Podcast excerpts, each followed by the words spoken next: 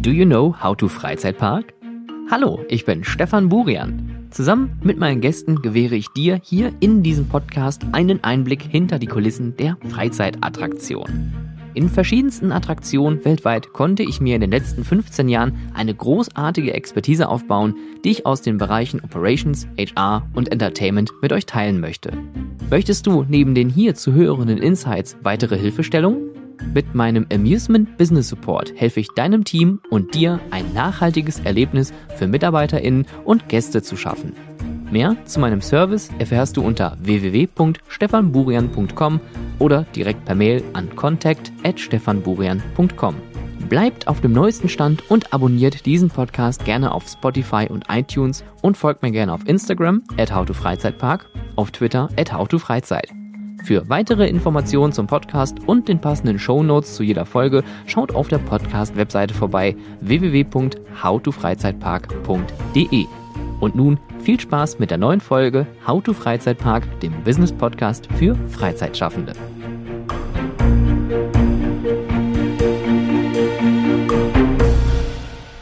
Tourismus und Politik. Tja, wie passt das zusammen?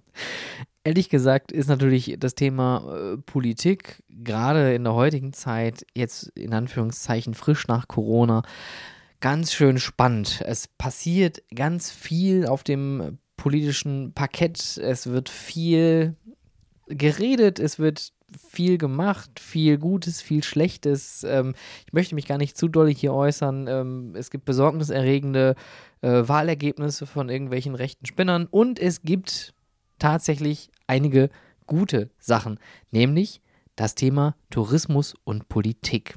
Denn hier passiert zumindest zahlentechnisch ganz viel aktuell, denn es ist so, dass wir tatsächlich steigende Übernachtungszahlen haben. Das ist so die große KPI, der Nennwert, der Kennwert, die Kennziffer, an der wir uns orientieren im äh, tourismuspolitischen ja, Raum, sage ich jetzt mal.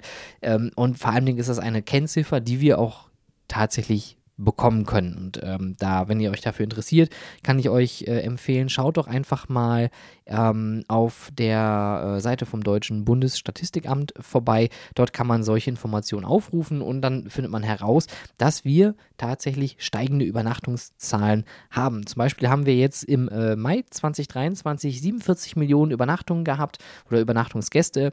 Das heißt, äh, wir haben hier einen Anstieg im Vergleich zum Vorjahr von plus 9,2 Prozent und im Vergleich zum Corona-Vorjahr, weil Corona lässt man bei der Bewertung ein bisschen außen vor, plus 5,8 Prozent im Vergleich zum Mai 2019. Das heißt, die Leute wollen raus. Die Menschen möchten Tourismus betreiben. Die möchten abschalten, Städtetourismus, Landtourismus, möchten verschiedenen Trends nachgehen, Gesundheit, Nachhaltigkeit, Wellness, äh, Abenteuer, also da ist ganz, ganz viel los. Und was ich natürlich am interessantesten finde, ist, dass wir unsere eigenen guten Kunden sind. Der Inlandstourismus boomt. Das könnte man jetzt ähm, ja, vielleicht mutmaßen auch, dass es mit den vielen verschiedenen Krisen, die wir aktuell so, ja, um uns herum haben, Klimakrise, Energiekrise, Krieg in der Ukraine und ähm, da guckt man auch schon mal auf den Euro, denn die Inflation ist immer noch unterwegs. Ähm, wir haben viele Gäste aus dem eigenen Land, die irgendwo Urlaub machen. Das sind, jetzt muss ich hier einmal kurz schauen, äh, 39,8 Millionen Übernachtungen im Mai 2023. Und unser Gastgewerbe, unsere Branche, die ist ziemlich groß. Wenn man sich mal überlegt, allein 2020 haben wir einen Umsatz gemacht im Gastgewerbe von 104 Milliarden Euro, hatten 302,3 Milliarden, äh, Entschuldigung, Millionen Übernachtungen und 98 1,1 Millionen Ankünfte aus dem Ausland. Also wirklich ein, äh, eine richtig große Branche. Es gibt auch noch ganz andere Kennzahlen, die ich jetzt hier äh, mal durch die Gegend schleudern kann. Zum Beispiel haben wir ähm, Beschäftigte im Tourismus 2,8 Millionen Personen. Hinzu kommen nochmal 1,3 Millionen Personen, die Vorleistungen für die Erzeugung touristischer Waren und Dienstleistungen hergestellt haben. Das heißt also viele von den ZulieferInnen, die etwas tun, ähm, zum Beispiel Reinigungsdienstleister oder äh, F&B-Lieferanten, Herstellungsproduzenten, jada, jada, jada. Also wirklich, ähm, es ist eine massivst große Branche, die aber auch irgendwie sichtbar sein muss. Denn es gibt keinen Tourismusminister in dem Sinne. Das heißt, es gibt keine politische Person im Sinne eines äh, Ministers, eines Bundesministers, wie wir das ja äh, in den ganzen Ressorts haben, ähm, sondern es gibt einen Beauftragten der Bundesregierung, der sich im Bereich Tourismus bewegt. Der kann aber nur, beraten oder halt ähm, ja ein bisschen ja, mit den Leuten sprechen, sich austauschen, Kommunikation anschmeißen. Ähm, aber es fehlt tatsächlich hier irgendwie ein Kopf. Und das finde ich irgendwie bei so einem großen Wirtschaftssektor, was der Tourismus halt gerade in Deutschland ist, äh, interessant, um das einfach mal ganz neutral zu formulieren. Der Bereich Tourismus wird im Bundesministerium für Wirtschaft und Klimaschutz untergeordnet. Das heißt also, hier hat unser Bundesminister Robert Habeck auch irgendwo das Thema Tourismus unter sich. Und wenn ich jetzt mal hier spontan ähm, über die Webseite vom Bundesministerium für Wirtschaft und Klimaschutz, dem BMWK, einmal runterscrolle, dann kommen hier ganz viele Themen auf der Themenseite. Ähm, da haben wir natürlich die Wirtschaft, äh, Konjunktur und Wachstum, das Thema äh, Frauen in der Wirtschaft natürlich, Klimaschutz, ganz wichtig, Emissionshandel, Europa, die europäische Wirtschaftspolitik, Energie, Energiewende, äh, Gas und Wärme, erneuerbare Energien, die Industrie, die moderne Industrie, Elektromobilität, die Außenwirtschaft, die digitale Welt, Und Innovation, Digitalisierung, Netzpolitik, Innovation, Politik, Transferinitiative. Äh, das Thema Games ist auch hier untergeordnet. Und unter dem Punkt Mittelstand haben wir tatsächlich als so gut wie letzten Punkt die Tourismuspolitik. Ähm, das überrascht mich. Was ich, glaube ich, hiermit gut aufgezeigt habe, ist, es gibt ein kleines Sichtbarkeitsproblem bei dem Thema Tourismus. Denn es gibt viele verschiedene Themen politischer Natur auch, die wir als UnternehmerInnen, als äh, Freizeit-AttraktionsbetreiberInnen auch vielleicht nicht angehen können, weil eine Stimme allein natürlich nicht so laut ist wie mehrere Stimmen zusammen. Und deswegen habe ich mich heute mal dazu entschlossen, das Thema Verbände hier aufzumachen. Und einen Verband, den schauen wir uns heute ganz genau an. Und zwar den VDFU, den habt ihr vielleicht schon mal gehört, der ist hier und da schon mal gefallen. Ähm, es gab auch schon mal ein ähm, Podcast-Projekt, was ich letztes Jahr dort unterstützt habe. Und im Zuge eines neuen Projektes, was wir jetzt bald ähm, veröffentlicht wer veröffentlichen werden, also auch ganz öffentlich für alle also auch für die Nicht-MitgliederInnen des VDFUs, ähm, wird es was Neues geben, aber das werdet ihr gleich vom Geschäftsführer Jürgen Gevers selber hören. Wir werden heute einmal uns genauer anschauen, was ist der VDFU, der Verband Deutscher Freizeitparks und Freizeitunternehmen e.v. Was machen die und wo sind die eigentlich aktiv? Hallo Jürgen. Hallo Stefan. Stell dich doch mal bitte kurz vor, wer du bist und äh, was machst du? Ja, mein Name ist äh, Jürgen Giebers. Und was mache ich? Wenn man meinen Kindern Glauben schenken mag, dann mache ich tatsächlich den tollsten Job der Welt. Und ähm, es ist auch wirklich so, ich habe das Privileg, die Geschäftsstelle des VDFU, des Verbands Deutscher Freizeitparks und Freizeitunternehmen in Berlin leiten zu dürfen. Was macht man denn da und warum ist dieser Job denn äh, so, so, toll, weil das klingt ja nach Geschäftsstelle, klingt ja erstmal sehr bürolastig. Es klingt auf jeden Fall ganz tragisch langweilig, da hast du voll und ganz recht. ähm, die Realität ist tatsächlich eine andere. Tatsächlich ist es ein äh, sehr vielfältiges Aufgabenspektrum. Zu unseren Aufgaben gehört natürlich, ähm, einen Mehrwert zu bieten für unsere Mitgliedsunternehmen. Das steht auch im Zentrum unseres Handelns und unseres Tuns, weil wir verstehen uns auch als Dienstleister gegenüber unseren Mitgliedern. Wie können wir diesen Mehrwert bieten? Natürlich zum einen mit äh, Vernetzen oder mit dem Schaffen von Plattformen zum Erfahrungs- und Wissensaustausch. Das ist sicherlich ein Aspekt. Dann greifen wir auch Themen auf, ähm, branchenübergreifende Themen.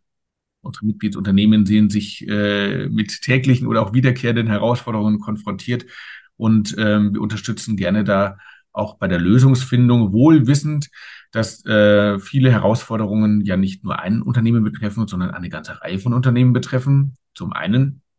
Und ähm, natürlich auch im festen Glauben, dass ähm, Probleme ja nicht, äh, dass nicht fünfmal die gleiche Lösung gefunden werden muss, äh, sondern dass es absolut legitim ist, eine Lösung, so sie denn gut ist, als, als Blueprint, als Vorlage eben auch für andere Unternehmen herzunehmen. Wie bist du zum VDFU eigentlich gekommen? Also man sagt sich ja nicht morgens, äh, heute werde ich Geschäftsführer eines äh, Verbandes für Freizeitunternehmen. Da hat man doch bestimmt drauf hingearbeitet, oder?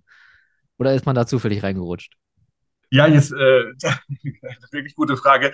Tatsächlich würde ich jetzt dann äh, gerne die Geschichte erzählen, dass es einer meiner glühendsten Kindheitsträume war.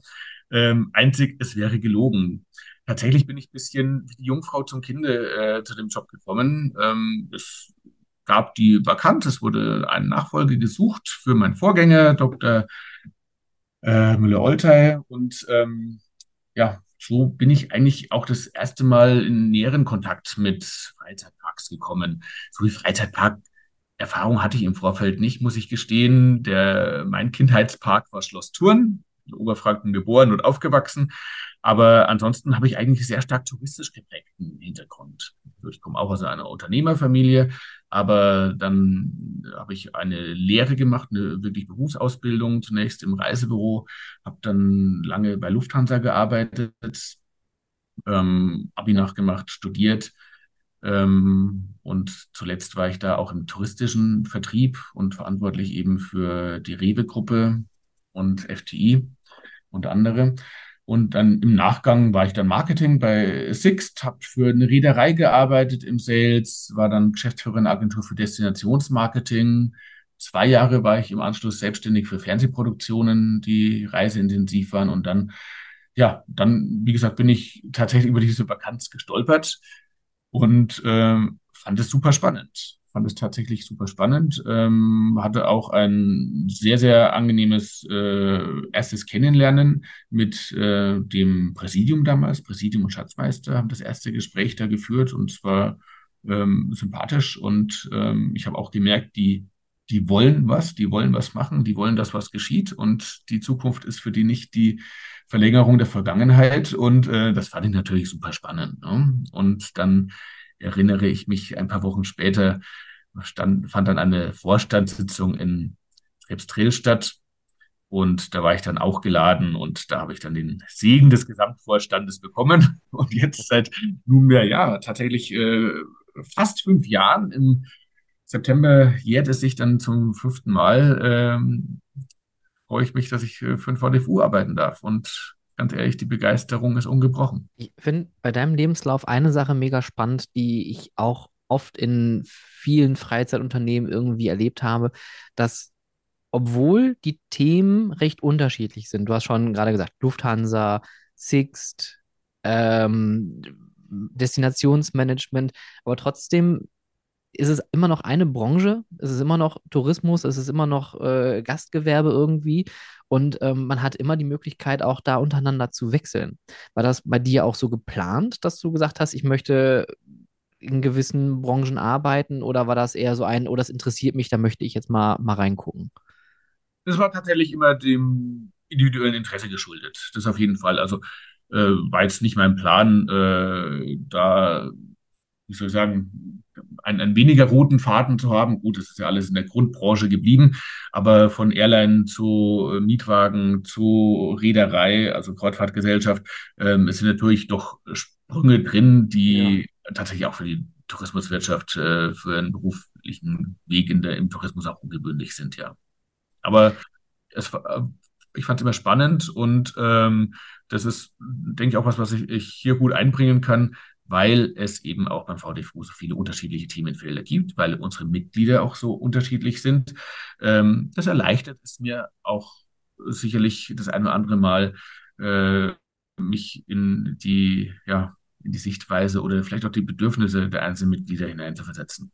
Ähm, der Verband ist jetzt ja auch nicht gerade klein äh, und hat ja auch einen äh, ganz interessanten Ursprung ähm, und auch total bunt gemischt. Ich habe das nochmal rausgesucht. Archäologischer Park Xanten, Schloss Thurn, Europapark, Schloss Dankern, Fort Fun, Hansaland damals noch, äh, Holiday Park, Karl-May Festspiele, Phantasialand. Das heißt also, der Begriff Freizeit ist bei euch eigentlich also nicht nur auf das Thema Freizeitparks fokussiert, sondern tatsächlich eine etwas größere Bandbreite. Ja, absolut. Also du hast jetzt ja schon die Gründungsmitglieder des VDFU aufgezählt. Das war ähm, vor unter beider Zeit natürlich, ähm, das ist ganz klar. Vor ähm, mittlerweile knapp 50 Jahren ist das geschehen, dass sich der VDFU gegründet hat. Damals äh, war die Freizeitwirtschaft sicherlich auch noch etwas, ähm, etwas klarer strukturiert oder etwas eindimensionaler als heute.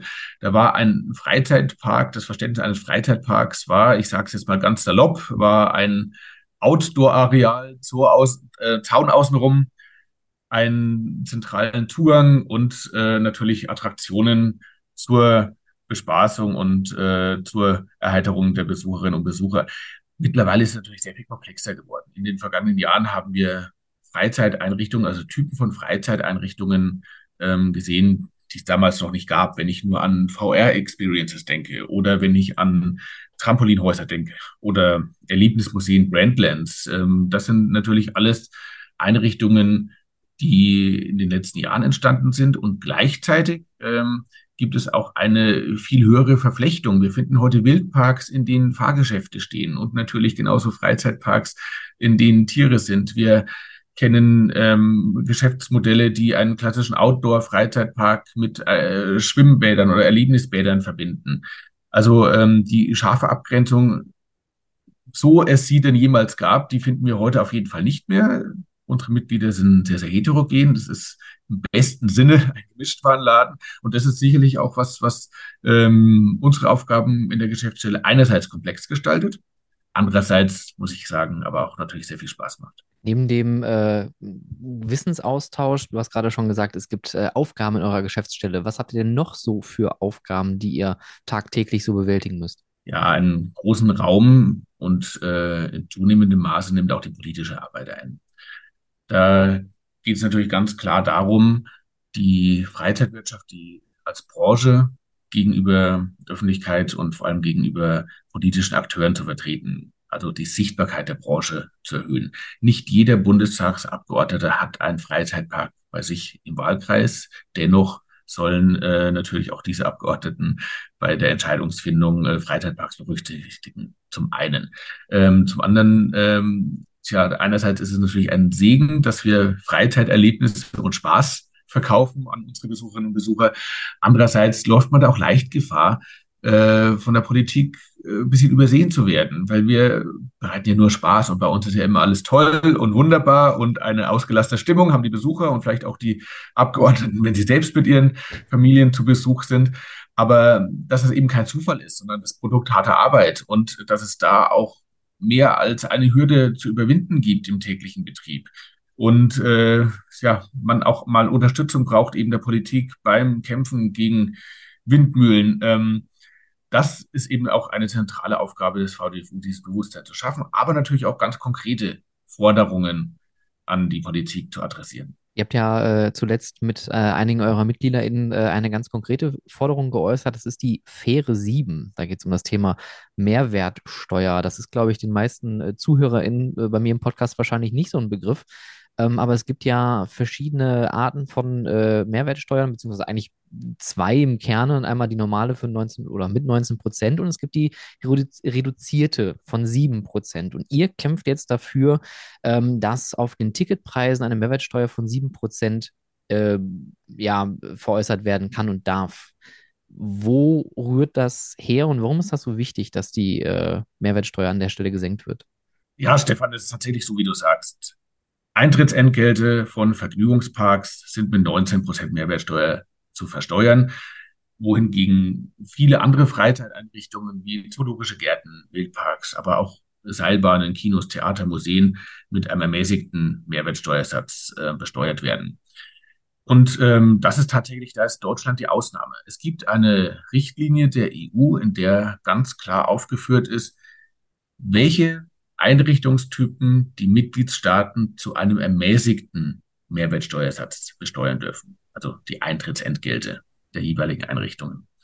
Und da zeigt sich, dass alle unsere Nachbarn, also alle Nachbarländer Deutschlands, haben alle Möglichkeiten genutzt, haben also alle Einrichtungstypen, die da aufgezählt sind, einschließlich Vergnügungsparks, eben mit dem reduzierten Mehrwertsteuersatz versehen. Sogar die Schweiz, obwohl als nicht mit als kein EU-Mitglied natürlich auch gar nicht ähm, irgendwie an Richtlinien gebunden. Einzige Ausnahme Dänemark, da gibt es nun mal generell keinen ermäßigten Steuersatz, aber alle, die die Möglichkeit haben, haben das genutzt für, wie gesagt, alle Einrichtungstypen, die da aufgezählt sind, aufgelistet sind. Deutschland hat als einzige Ausnahme Vergnügungsparks nicht von einem ermäßigten Mehrwertsteuersatz profitieren lassen.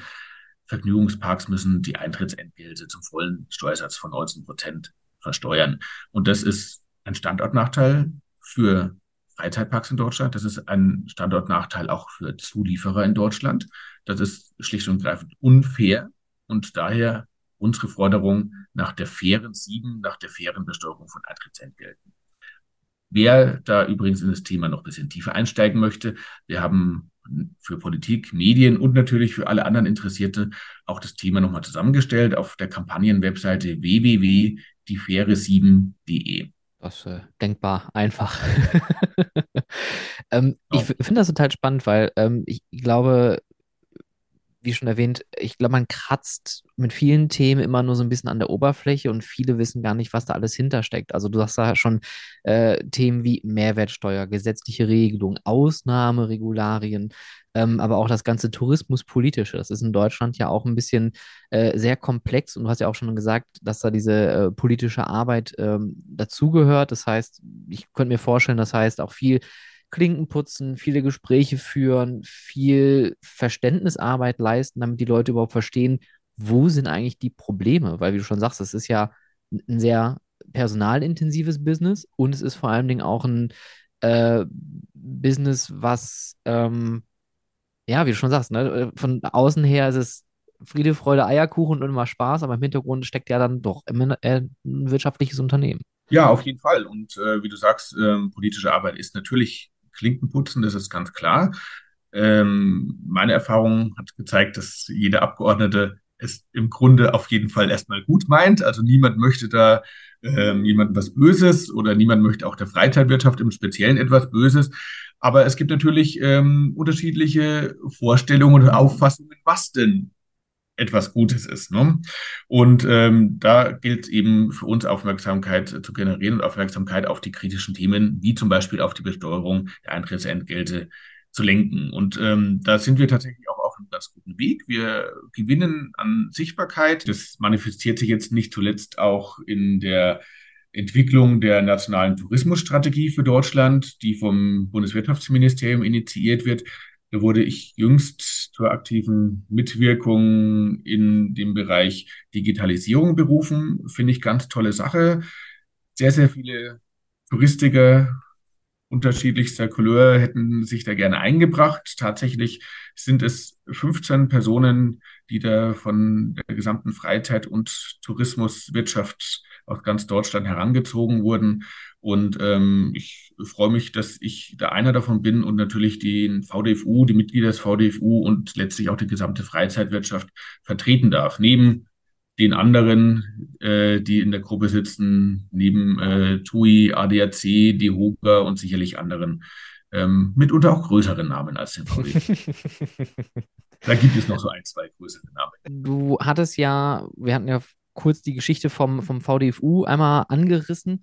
Ähm, gab es eigentlich einen Grund äh, oder irgendwie einen Gründungsgrund, aus, aus dem dieser Verband eigentlich entstanden ist? Ja, den gab es. Also, wie gesagt, war lange vor meiner Zeit, aber so wurde es mir berichtet, dass damals das Damoklesschwert einer möglichen Vergnügungssteuer über den Freizeitparks schwebte. Ähm, also Vergnügungssteuer, das ist natürlich nicht das, was gerade Vergnügungseinrichtungen und Vergnügungsparks entrichten müssen wollen. Ähm, und das war wohl der Anlass, weshalb sich die von dir genannten Parks dann zusammengetan haben und gesagt haben, okay, wir müssen da jetzt dagegen vorgehen. Tatsächlich, äh, Vergnügungssteuer kam nicht für Vergnügungsparks. Ähm, also ob auf Zutun eben dieses Zusammenschlusses oder nicht, sei dahingestellt. Ich weiß es nicht. Aber ähm, was geblieben ist, ist der Zusammenschluss. Es wurde dann gesagt, Mensch, das klappt doch ganz toll und der Austausch, der hilft uns allen und bringt uns nach vorne. Und das war tatsächlich dann die Gründungsstunde des VDFU. Damals noch ähm, für die Interessierten gegründet äh, in Fort Fun tatsächlich. Also Fort Fun im Hochsauerland ist die Keimzelle des VDFU. Ich stelle mir jetzt gerade ganz romantisiert vor, wie da alle zusammen in so einer Blockhütte im Sauerland sitzen und sagen, ja, das machen wir jetzt. Ja, damals war es auch keine Yakari-Blockhütte, so viel ist sicher, weil den Themenbereich findet sich, finden wir ja erst seit der Saison im Fortfahren. Aber spannend. Und äh, der VDFU ist ja der, ähm, der größte, zumindest äh, Verband äh, im Rahmen Freizeitunternehmung und Freizeitparks. Natürlich gibt es noch ganz viele andere Unternehmen äh, oder, oder beziehungsweise andere Verbände tatsächlich, äh, die dann immer noch spezifischer werden. Aber ihr seid so quasi der, äh, meiner Ansicht nach, der Deckel über allem dem, was es da an verschiedenen Kategorien gibt, wie du das gerade schon nanntest. Wie, wie sieht denn die Arbeit unter Verbänden aus? Das ist jetzt wirklich eine ganz interessierte Frage, weil auf der einen Seite arbeitet man ja zusammen, auf der anderen Seite hat man da auch eine Art Wettbewerb oder sagt man, eigentlich steht da gemeinsame Interessenfokus weit vorne? Ja, also erstmal ist natürlich schön, wenn deine subjektive Wahrnehmung ist, dass der VDFU da äh, ein Stück weit äh, als, als, Klammer oder über den Dingen auftritt. Äh, wenn es doch immer so wäre, wäre manches sicherlich einfacher, Stefan. Aber ähm, wir wir bleiben auf jeden Fall dran, ganz klar.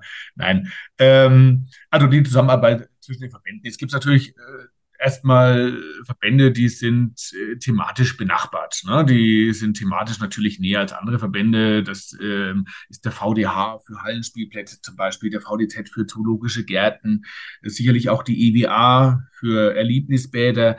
Ähm, klar, da sind natürlich ähm, die Themen oftmals überlagernd. Und nicht wenige Mitgliedsunternehmen sind auch nicht nur bei uns Mitglied, sondern auch äh, in einem der genannten anderen Verbände oder einem ganz anderen.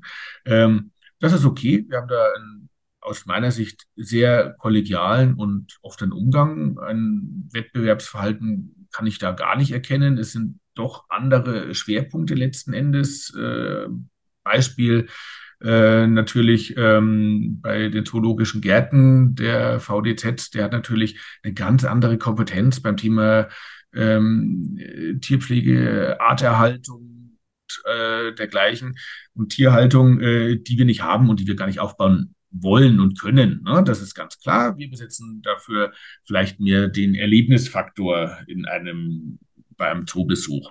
Und ich sehe da eigentlich äh, natürlich Überlappungen, aber auf höchst äh, synergetische Art und Weise, wenn ich das so sagen darf. Aber ansonsten in der touristischen Verbandslandschaft, die jetzt vielleicht auch nichts mit äh, Erlebniseinrichtungen zu tun hat, ähm, da sind wir auch im sehr engen Dialog und suchen als kleiner Verband natürlich auch die Allianzen. Wir suchen den Schulterschluss zu anderen Verbänden in ähnlichen Situationen, um einfach äh, auch gemeinsam die Stimme erheben zu können, um uns dann noch ein bisschen mehr Gehör verschaffen zu können. Ähm, da Beispiele zu nennen, wir sind im sehr engen Dialog mit dem Campingplatzverband. Ne? Auch da Überschneidungen, viel im ländlichen Raum, Inhaber geführt, saisonal geprägt.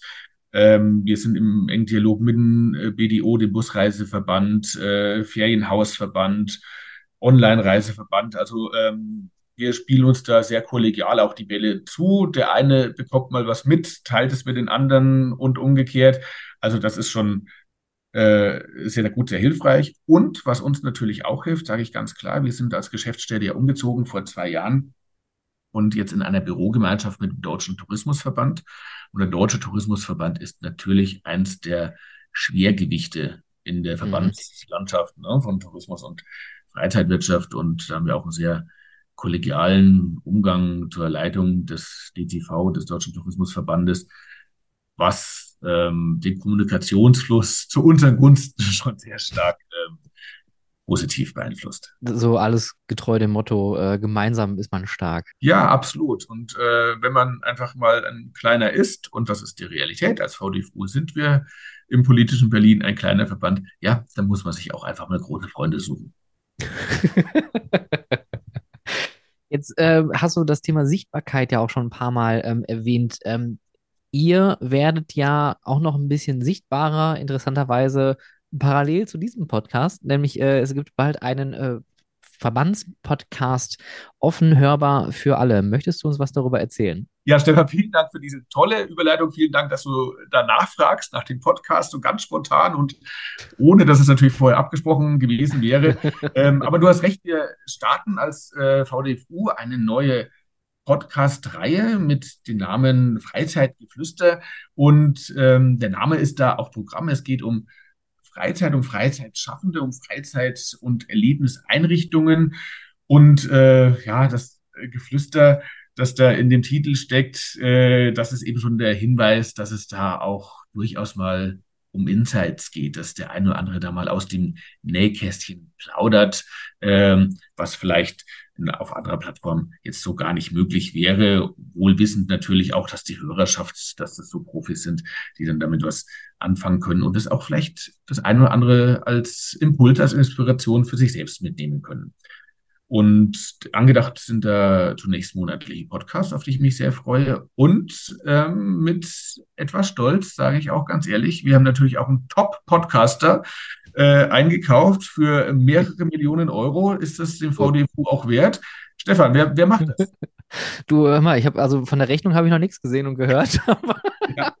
Mehrere Millionen Euro. Aber nein, ähm, tatsächlich, äh, ich freue mich sehr, dass wir diese Kooperation haben. Ähm, deswegen ist das auch ganz uneigennützig heute hier, diese Folge. Ähm, aber auch äh, die Werbung für den Podcast, denn äh, ich bin unglaublich neugierig auf die Themen, die behandelt werden. Gerade das Tourismuspolitische, was da im Hintergrund steckt, die ganzen Themen, die äh, beackert werden. Wenn du, wenn du jetzt über deine Verbandsarbeit so nachdenkst, ähm, was würdest du sagen, ist so die größte Herausforderung, die man da so im Tagesgeschäft hat? Eine der größten Herausforderungen ist tatsächlich so, ähm, dass der Tag bei uns nur 24 Stunden hat. Das sehe ich jetzt aber auch keine, habe ich keine Lösung in Aussicht, muss ich gestehen. Und ähm, dann gibt es noch so komische Sachen wie Urlaubsanspruch. Das verwirrt mich auch total. Und äh, das sind die Herausforderungen, mit äh, denen wir zu kämpfen haben.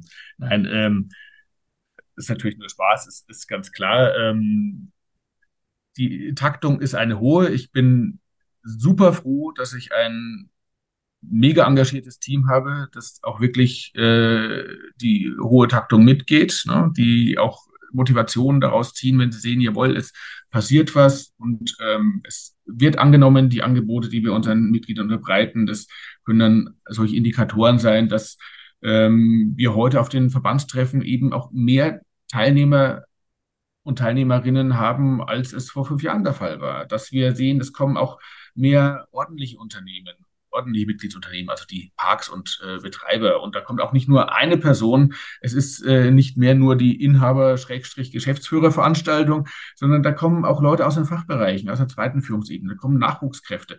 Und das ist toll, weil das ist wirklich der Anspruch, den ich habe. Ich möchte ein lebendiger Verband sein. Ja, lebendig, das äh, kann ich unterschreiben. Ich habe ja schon zwei Wintertreffen mal mitgemacht bei euch und da ist äh, ordentlich was los und äh, ein ordentliches ähm, Austauschen und Netzwerken angesagt, was ich auch äh, als, ich glaube, größtes Plus empfinde innerhalb dieser Branche, weil egal, also jetzt auch mal außerhalb vom VDFU, sei es IAPA, sei es äh, das britische Pendant, überall dieses Netzwerken, die Leute sind alle offen und ganz äh, herzlich und tauschen sich da offen aus.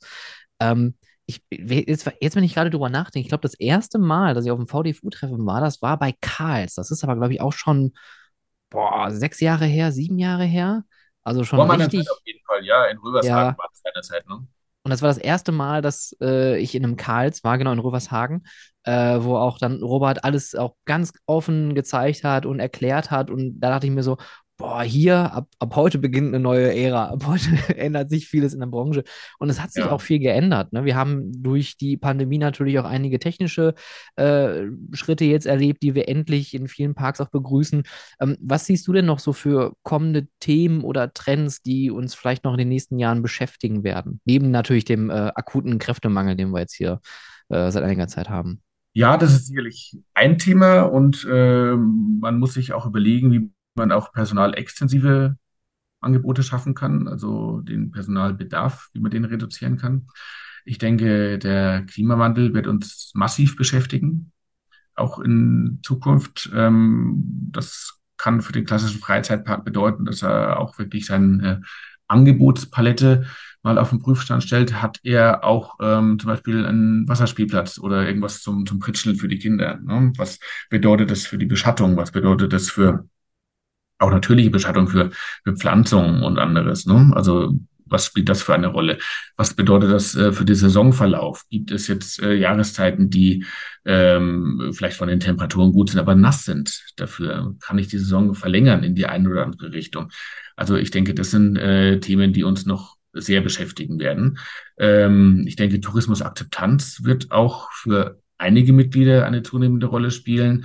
Also was bedeutet es für Anwohner, für Bewohner, wenn äh, an einem Samstag äh, da sich eine Blechlawine mit äh, 5000 Besuchern durch das Provinznest übt, ja, ähm, ich habe keinen Zweifel, dass auch äh, diese Stimmen lauter werden in Zukunft. Und da muss man sicherlich auch die Balance finden, welchen und äh, muss man auch selbst in der Kommunikation smart sein und hervorheben, welchen Benefit, welchen Mehrwert man auch für die Region bietet, weil das gerät natürlich dann leicht in Vergessenheit, wenn die Anwohner den Park jeden Tag vor Augen haben.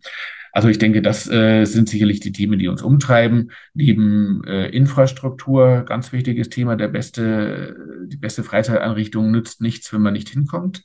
Ähm, wenn nur mit dem Auto erreichbar ist, dann verliere ich allein schon die Möglichkeit, äh, zum Beispiel junge Menschen auszubilden, die noch keinen Führerschein haben, ja, die ihre Lehre früher beginnen. Oder ich schließe ganze Bevölkerungsgruppen, nämlich die ohne Auto, ähm, von den Freizeitangeboten aus. Äh, und das sind eigentlich die Bevölkerungsgruppen, die gerade Freizeitangebote vielleicht auch als sozialen Ausgleich am nötigsten hätten. Also sicherlich Leute, die ähm, wenig verdienen oder gegebenenfalls auch ähm, Alleinerziehende, die eben jeden Euro zweimal umdrehen müssen. Aber gerade das sind doch auch die Leute, denen wir alle Freizeiterlebnisse bieten möchten. Also um es kurz zu fassen, das wird nicht langweilig. Nein, ich denke, ähm, die nächsten Jahre werden so einiges für uns bereithalten. Langeweile wird nicht darunter sein. Ja, ich äh, finde es gut, dass du den Klimawandel da auch äh, als Tourismusfaktor nochmal mit reingeworfen hast, weil ich glaube, das äh, unterschätzen auch viele, denn natürlich ist der Sommer immer schön, aber wenn es zu heiß ist, dann gehen die Leute halt auch nicht raus. Und das ist auch, äh, was ich letztes Jahr stark wahrgenommen habe als Besucher und auch bei einigen äh, Kunden, dass wenn einfach die Sonne zu stark knallt und da kann man auch Klimaanlage haben oder äh, irgendwelche Sonnensegel, das ist dann trotzdem immer noch ein Kräfteakt ähm, für, für gerade für Familien mit kleinen Kindern. Also das ist natürlich echt alles noch ein bisschen kompliziert, was uns so äh, ja, in den nächsten Jahren irgendwie erwarten wird. Wenn du dir jetzt was aussuchen könntest, was würdest du dir wünschen für die Branche in den nächsten Jahren? Wie sich das alles äh, entwickelt, wie sich eure Arbeit entwickelt und auch die Zusammenarbeit vielleicht mit der Politik oder unter den LeistungsträgerInnen? Also ich wünsche mir natürlich nach wie vor mehr Sichtbarkeit für die Gesamtbranche. Und ähm, wie gesagt, unsere Mitgliedsunternehmen sind heute schon sehr heterogen und unterschiedlich. Und es gibt auch eine Reihe von, ja, ich nenne es jetzt mal benachbarten Branchen, ähm, wie zum Beispiel Escape Rooms oder ähm, auch Seilbahnen. Ne? Die bringen einen ja nicht nur den Berg hoch, sondern haben oftmals auch äh, Freizeit-Entertainment-Angebote unten, oben, äh, wie auch immer. Also ich wünsche mir da einen engeren Schulterschluss. Ich ähm, glaube, dass man sehr viel voneinander lernen kann. Ich glaube, der Freizeitpark kann natürlich von einem anderen Freizeitpark lernen. Ähm, das wissen wir alle. Aber ich glaube, man kann auch den einen oder anderen äh, guten Impuls mitnehmen von Unternehmen, die vielleicht gar nicht so vorder vordergründig auf den ersten Blick auch äh, sich doch mit durchaus ähnlichen Themen beschäftigen. Also ähm, das wünsche ich mir, dass wir da einfach noch äh, geschlossener auftreten werden. Den ersten Schritt in diese Richtung werden wir auch äh, mit unserem Mitgliedertreffen im kommenden Februar machen in Berlin. Das wird in einem ganz anderen Format stattfinden ähm, indem wir auch ein viel breiteres Spektrum abdecken werden, um unseren Mitgliedern einfach ein noch besseres Angebot zu unterbreiten, sich die Dinge herauszunehmen, sich die Dinge herauszupicken, die sie eben ganz individuell für ihre individuellen Anforderungen und Bedürfnisse benötigen. Ne? Und ähm, also das ist sicherlich mein Wunsch, dass äh, die, die Branche da diese Transformation auch erfolgreich ähm, weitergeht. Das klingt doch vielversprechend und vor allem Dingen nicht unmöglich. ich glaube ganz fest daran. Nein, es mangelt uns ja nicht an, äh, auch nicht an Ambitionen. Insofern äh, nehmen wir das gerne auf. Wenn ihr da draußen äh, weitere Informationen haben möchtet zum Podcast Freizeitgeflüster, zum VDFU oder auch zur Person Jürgen Gevers, befinden sich alle weiteren Informationen in den Show Notes. Ich kann euch nur empfehlen, ähm, auch dem VDFU auf LinkedIn zu folgen, falls ihr da unterwegs sein solltet, äh, weil da seht ihr auch immer wieder, was für Themen gerade beackert werden und ähm, wo gerade, äh, ja, welche Gespräche stattfinden. Das finde ich persönlich mal ganz interessant. Und vor allem, man sieht dich dann ja auch auf so gut wie jedem Foto. Also du bist ja eigentlich nur unterwegs. Gibt es äh, irgendeinen Ort, wo du sagst, da freust du dich schon drauf, bald hinzufahren?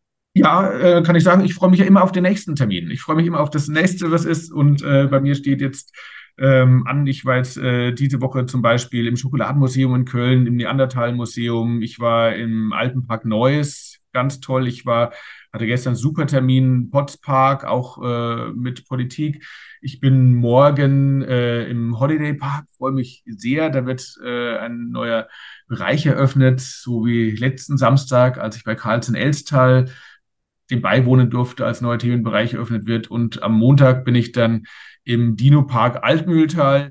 Und ähm, also ich freue mich immer auf den nächsten Termin, auf äh, die, die kommen und ich äh, zehre von denen, die waren. Sehr gut, dann wünsche ich dir auf jeden Fall noch eine gute Reise und bis ganz bald. Super, Stefan. Vielen lieben Dank, dir auch alles Gute. Tschüss. Schlussbremse, ab in die Station, Bügel auf das war's. Liebe Freizeitschaffende, diese Fahrt ist nun vorbei. Der Ausgang befindet sich auf der rechten Seite. Vergisst nicht auf dem Weg nach draußen eure Taschen mitzunehmen und diesen Podcast auf iTunes und Spotify sowohl zu bewerten als auch zu abonnieren. Wenn ihr Anmerkungen, Feedback und Themenwünsche habt, dann schreibt mir doch gerne über Instagram at howtofreizeitpark, über Twitter at howtofreizeit oder direkt per Mail an contact at stefanburian.com. Aktuelle Informationen und Shownotes zum Podcast findet ihr auf www.howtofreizeitpark.de. Wenn ich dich neugierig gemacht habe und du das Potenzial deiner Freizeitattraktion für MitarbeiterInnen und Gäste nutzen möchtest, unterstütze ich dich gerne mit meiner Expertise. Mehr zu meinen Dienstleistungen findest du unter www.stefanburian.com und vereinbare direkt einen Termin per Mail unter contact@stefanburian.com. Vielen Dank fürs Zuhören, habt eine hervorragende Woche und bis bald.